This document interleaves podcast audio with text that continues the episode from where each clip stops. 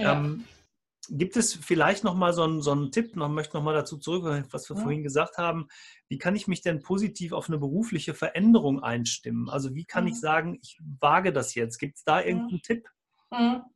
Also für mich sind es ähm, drei, drei wichtige Themen. Das eine ist das Thema Klarheit, Ziele, Vision, was ist mir wichtig. Das andere Thema ist Konzentration, Fokussierung, weil ich glaube, dass wir heute ganz viel rechts und links liegen lassen, auch nicht fertig werden mit unserer Arbeit, weil viele Menschen nicht mehr fokussiert sind. Und das dritte ist natürlich Fleiß und harte Arbeit, weil mhm. ohne Fleiß und harte Arbeit wird sich auch so eine Praxis nicht auf Dauer erfolgreich äh, gestalten lassen. Ich glaube auch, dass Ärzte zunehmend anfangen dürfen, Samstag zu arbeiten. Also bin ich zutiefst überzeugt, dass man sich überlegen muss, ob ich auch Samstag mal drei Stunden öffne oder eben abends. Es gibt einen Arzt hier, der arbeitet an einem Tag bis 21 Uhr. Das ist aber hier immer noch die absolute Ausnahme. Mhm. Ja, und da, dann muss er sich eben mal anders frei nehmen. Ich meine, ich habe auch keinen geregelten äh, Montag- bis Freitag-Job und Samstag, Sonntag, Wochenende sondern so wie halt schon diese Flexibilität im Krankenhaus gefordert ist, so wird sie sicher auch von Praxen kommen, zumindest wenn man erfolgreich sein möchte. Ja. Ja, weil dann geht man ja eher dahin, wo ich diese Flexibilität erfahre. Und wenn ich ja mit mehreren zusammenarbeite, dann trifft es ja nicht den Einzelnen so hart, sondern dann teilt man sich das ja auch entsprechend auf. Ja, zumal Und, das natürlich auch die Zukunft ist, gerade die, die Gemeinschaften sich zusammenzuschließen und ja. die Vorteile der Gemeinschaft dann auch auszunutzen. Du hast gesagt, geänderte Öffnungszeiten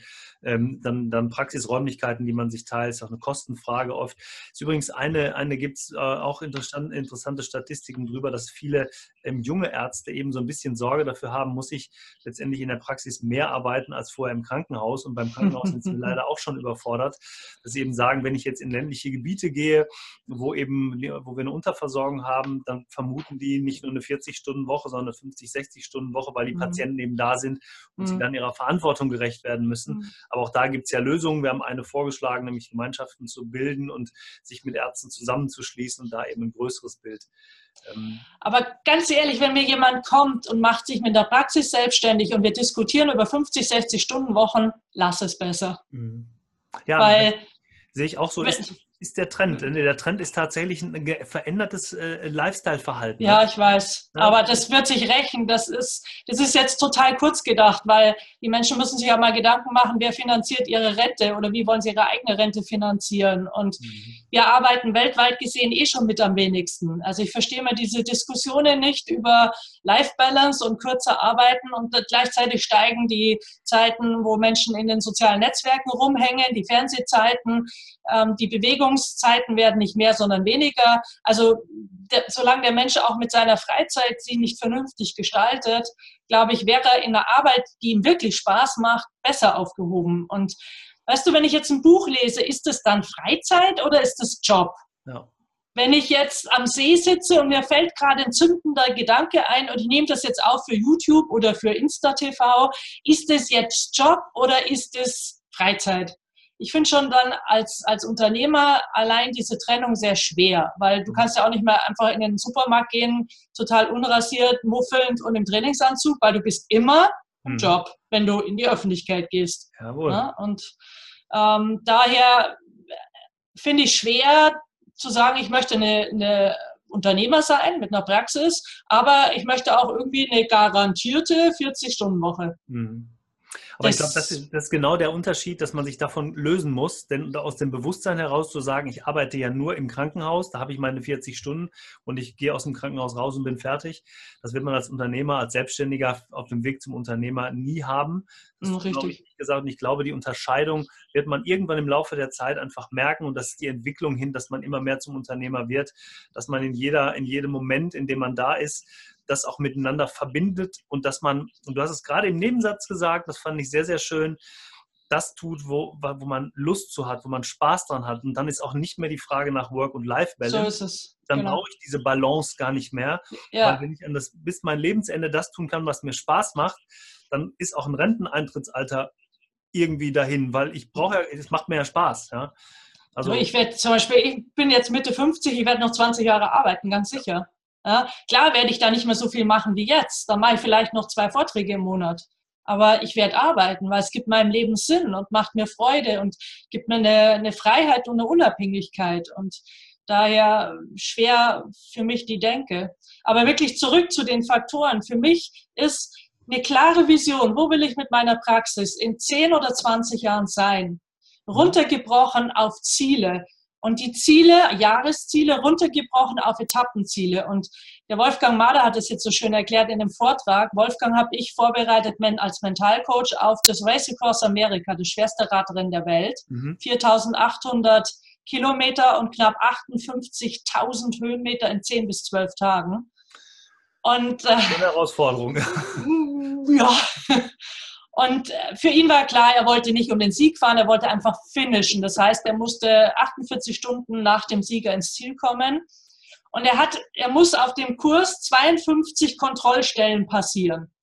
Und natürlich die, die um, den, um die vorderen Plätze fahren, die rauschen da vorbei, weil keine Zeit verschenken. Aber er hat ja gesagt, hat gesagt es geht ja nur ums Finishen, nur. Mhm. Ich halte an jeder Kontrollstelle an, sag Hallo, trinke einen Espresso und fahr weiter. Und feiern mich an dieser Kontrollstelle dafür, oh, wieder eine Etappe geschafft. Einmal auf die Schulter geklopft, äh, einmal oh, und mit diesem Ja, ich habe wieder eine Etappe geschafft, wieder nächste Etappe. Mhm. Und ähm, das ist für mich oft viel zu schwammig formuliert. Das muss schriftlich formuliert sein. Das muss das letzte Teammitglied muss darum wissen, wenn ich in die, in die Praxis komme und ich frage die, die Praktikantin, dann muss die mir sagen können, wo die Reise hingeht in dieser Praxis. Und was ihr Beitrag ist zum Erreichen der Ziele. Weil das eine ist ja, dass, dass der Unternehmer ein Ziel hat. Das andere ist, dass jeder einzelne Ziele braucht, die er auf das große gemeinsame Ziel einzahlt. Und ja. das mache ich eben wirklich schriftlich mit jedem einzelnen, mit jeder einzelnen Person. Mhm. Ich sage, wir haben am Tag X unser Gespräch, bis dahin überlegst du dir das, schreibst es bitte auf und sind wir wirklich im Vertrag. Wir schauen uns das gemeinsam an. Wir verbessern da noch da, wo mhm. was zu verbessern ist und dann wird es von beiden unterschrieben. Und das ist sozusagen die Grundlage für die nächsten Wochen und Monate, worauf wir immer wieder kurz draufschauen im Sinne von, wie stehst du denn? Ja, wo, was, was läuft gut, was läuft nicht gut, wo brauchst du vielleicht noch Unterstützung, auf welche Art und Weise? Okay, ähm, da fällt mir ganz spontan ein, ähm, wenn jetzt jemand sagt, Mensch, das ist, hört sich super interessant an, ich möchte mir da jetzt mal mehr drüber anhören, wie, wie kann er mit dir in Kontakt treten? Sollen wir, also reicht, also auf deine Internetseite einfach mal gehen, bietest du so etwas an, so ein Coaching, gerade für jemanden, der sagt, das interessiert nicht nur mich oder ich möchte das nicht nur für mich haben, sondern ich möchte das auch gerne für die Praxis, für meine Helferin, für mein mhm. Team. Gibt es da was? Ja, ja, bietet es an. Ich habe auch schon Arztpraxen begleitet. Mhm. Ähm, das kann dann sein in einem Training, das kann ein Einzelcoaching sein, das kann eine Mischung aus beiden sein, das kann auch einfach mal ein Impuls sein. Ich werde oder ich besitze gerade dran, auch ein Unternehmertraining zu gestalten. Das, da können genauso Ärzte drin sitzen wie andere, weil Thema voneinander lernen. Genau. Ähm, um halt auch mal zu besprechen, auch das Thema Klarheit der Aufgaben. Ich erlebe immer wieder, dass viele Arzthelferinnen überhaupt, glaube ich, nicht genau wissen, was in ihren Aufgabenbereich fällt und was nicht. Mhm. Und ähm, ja, ich, ich meine, ich gehe selber zum Arzt. Ich habe schon Praxen im Kopf, wo ich sage, wow, Hut ab vor dem, was der Unternehmer da auf die Füße stellt. Und es gibt Praxen, wo ich die Hände über den Kopf zusammenschlage und mir todsicher bin, die gibt es irgendwann nicht mehr, ja. weil selber kaputt gewirtschaftet. Und das schaue ich mir dann auch an, ne, damit ich einmal eine Idee habe. Und ähm, aber um auf deine Antwort zu kommen. Und es gibt natürlich, es gibt einen Haufen Podcasts, es gibt Blogartikel. Mein Buch Kopf gewinnt gibt auf viele Fragen eine Antwort. Ja, super. Mhm. Ähm, also. Ja, also da kann man auf jeden Fall sich mit dir beschäftigen, mit dir in Kontakt treten und ähm, auch gegebenenfalls gerade, ich glaube, das ist nochmal ganz wichtig, die Mädels, nenne ich sie jetzt mal die Helferin oder das Team mit einzubeziehen und zu sagen, also auch die müssen wissen, worum geht es uns denn in der Praxis. Ja. Wo, wo, weißt, steht, wo steht die, die Praxis und was wollen wir für die Patienten tun? Ja, weißt du, was das Tolle ist? So ein Pep Guardiola zum Beispiel, der für mich einer der besten Trainer der Welt ist und immer noch ist. Mhm. Er sagt immer, das Wichtigste für den Menschen ist, gesehen zu werden. Also frag dich als Unternehmer, siehst du wirklich jeden Einzelnen im Team der Praxis? Und er sagt eben auch, nur wir gemeinsam machen die Tore. Nicht ich als Trainer mache die Tore, sondern wir gemeinsam. Und das muss immer wieder klar sein, auch in der Arztpraxis, dass nur wenn alle mit dabei sind und einen guten Job machen, mhm. dann wird die Praxis auf Dauer erfolgreich funktionieren und kann natürlich dann auch entsprechende also ähm, Honorare, äh, Gehälter ja, zahlen. Ja. Natürlich, ist ein Wirtschaftsunternehmen, natürlich. Ja, ist ein Wirtschaftsunternehmen. Und daher finde ich so wichtig, man, man darf als Unternehmer, als Arzt nicht vergessen, jedem Einzelnen im Team zu sehen, mal reinzuhören, mindestens einmal die Woche ganz kurz, wie geht's dir, wo stehst du, was brauchst du, wenn, wenn derjenige was braucht, auch den, natürlich den, die Arzthelferin so zu erziehen, dass sie dann aber auch den Mund aufmacht und nicht, mhm. wenn sie gefragt wird, immer wieder sagt, ja, ist alles in Ordnung und hintenrum wird dann gemäkelt und rumgemuffelt und. Mhm. äh, über den Unternehmer hergezogen, sondern dass auch jeder lernt, dass er sich einbringen darf. Ob das dann immer umsetzbar ist, ist dann natürlich nochmal ein anderes Thema. Absolut. Ja. Also Kommunikation in der Arztpraxis spielt eine ganz große Rolle. Nicht nur Kommunikation ja. mit Patienten, sondern Kommunikation ja. im Team, aber nicht nur in der Arztpraxis, in jedem Unternehmen. In jedem, in, jedem, kleinen oder mittelständischen oder auch sogar größeren Unternehmen. Ähm, eine Sache ist mir vorhin noch eingefallen. Du hast äh, von dem, ähm, ähm, wie hieß er noch gesprochen, der diese, diese Reise da jetzt gerade macht, äh, äh, mit dem Fahrrad. Ach, der Wolfgang Mader. Wolfgang Mader, so, mein Gott nochmal. Mhm. Ähm, äh, ist es vielleicht für jeden Unternehmer mal ratsam, mal so eine Grenzerfahrung zu machen und mal zu gucken, was steckt denn in mir drin? Also nicht nur in jedem Unternehmer, mhm. sondern für jeden Menschen auf mhm. seinem Leistungsniveau. Also es muss jetzt nicht jeder mhm. durch die Sierra Nevada mit dem Fahrrad fahren oder auf, auf, einen, auf einen 8000er steigen. Aber macht das aus deiner äh, Erfahrung Sinn, mal eine Erfahrung zu machen, zu sagen, ich gehe mal an die 100 Prozent und was sind überhaupt meine 100 Prozent? Ja gut, was sind Grenzerfahrungen? Da müssten wir jetzt definieren, was eine Grenzerfahrung muss eben jeder auf den Großglockner rennen oder ähm, an seine sportlichen Grenzen gehen. Als Unternehmer musst du auf jeden Fall deine Komfortzone verlassen, auf jeden Fall. Also das sind dann eben so Dinge wie, was, Facebook? Ich soll Facebook machen? Nö, natürlich, du musst Facebook machen. Auch ein Arzt mhm. braucht eine, eine, Unternehmensseite auf Facebook in meinen Augen ähm, und ähm, darf da, ob jetzt selber oder durch eine Agentur begleitet, ein, ein ordentlichen Außenauftritt hinlegen.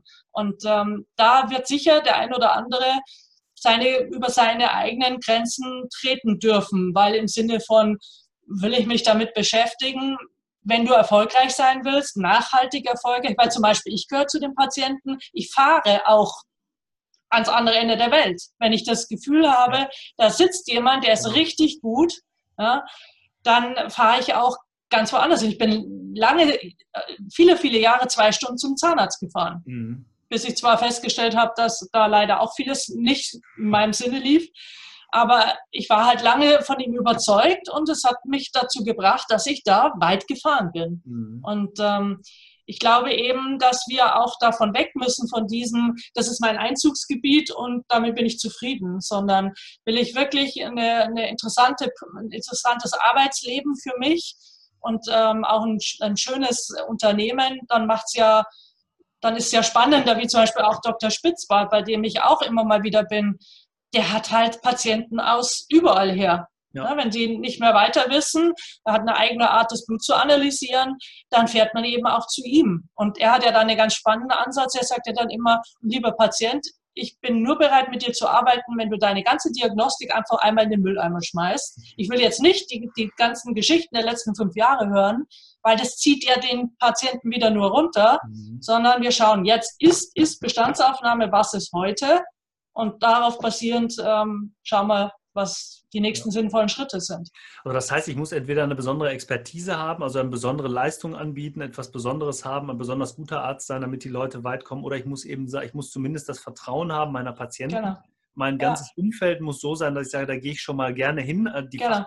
Expertise, da freue ich mich schon, oder auf die vertraue ich schon mal, das wollte ich mhm. sagen. Und letztendlich und das hört man ja auch immer wieder raus, die Genesung eines Patienten beginnt ja nicht beim Arzt, sondern die beginnt ja beim Eintritt in die Praxis, also bei der ja. Begrüßung, ja. die Helferin, die Freundlichkeit, die Zuversicht, ja. das, vielleicht die, der Moment mehr Aufmerksamkeit, Anerkennung für den Patienten und wenn da das Team involviert ist in dieses ganze, in diesen ganzen Prozess und wenn es nur die Frage ist, geht es Ihnen gut? Und wenn der Arzt vielleicht mhm. sich die eine Minute mehr Zeit nimmt, wenn sie denn, mhm. wenn sie denn äh, möglich ist. Und da mhm. können wir jetzt noch über das Thema Digitalisierung sprechen. Auch da gibt es viele Möglichkeiten, mehr Zeit, mhm. mehr Zeit sich zu verschaffen. So ist es. Wenn ich auf die Uhr gucke, Antje, wir sind äh, fast bei 50 Minuten, ist super schnell vergangen. Ich habe noch ganz viele Fragen hier stehen.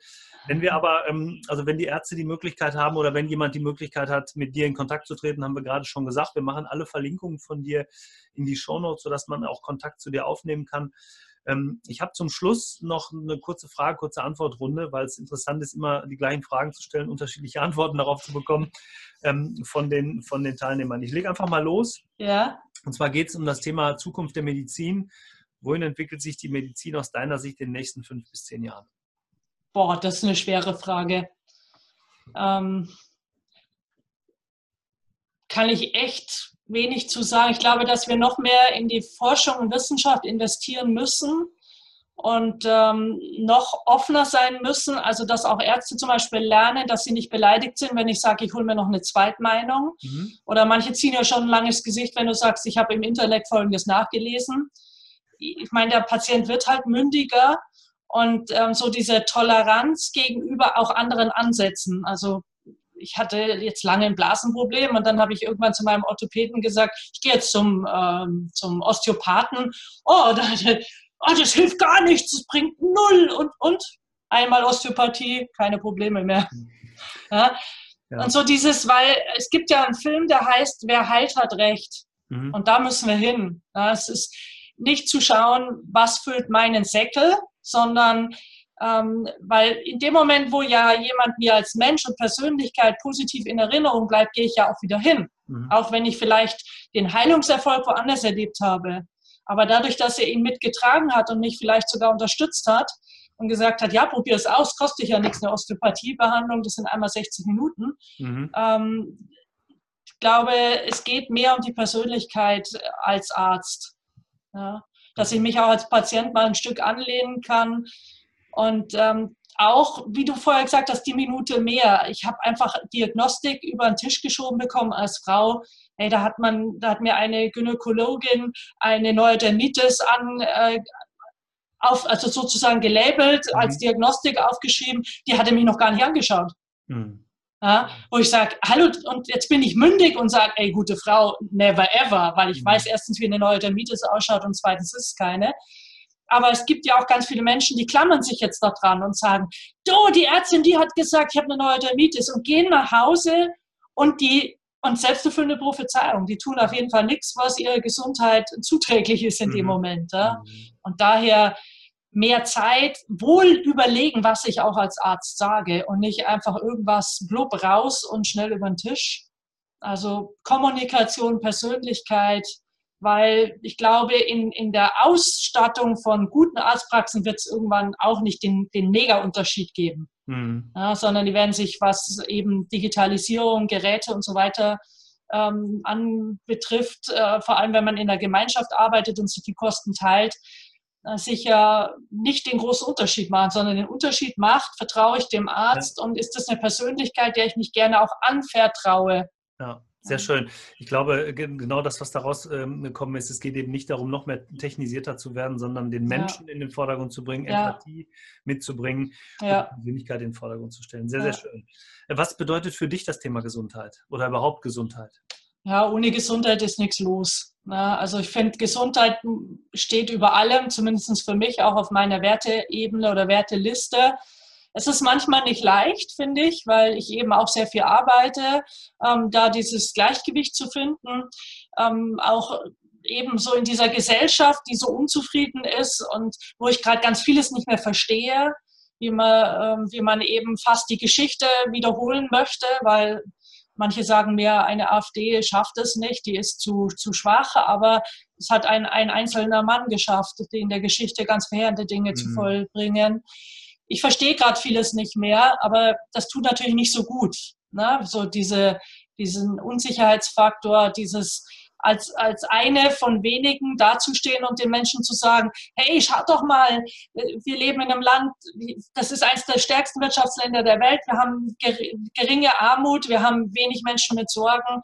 Ähm, lasst uns doch bitte auch darüber reden und nicht nur alles schlecht machen und überall drauf rumtrampeln. Ja, sehr schön. Ja, und das ist, also Gesundheit ist total wichtig. Ja, in dem Zusammenhang fällt mir ein Satz ein, den ich letztens in einem Interview gehört habe, wo jemand auch gefragt wurde nochmal zum Thema, warum, warum ist ihm das Thema Gesundheit so wichtig, auch für andere Menschen, hat er unter anderem gesagt, Leute, die sich gesund ernähren, die einen gesunden Lebensstil haben, die denken anders, aber die wählen auch anders. Also von daher ähm, geht das in die Richtung, die du jetzt gerade auch gesagt hast.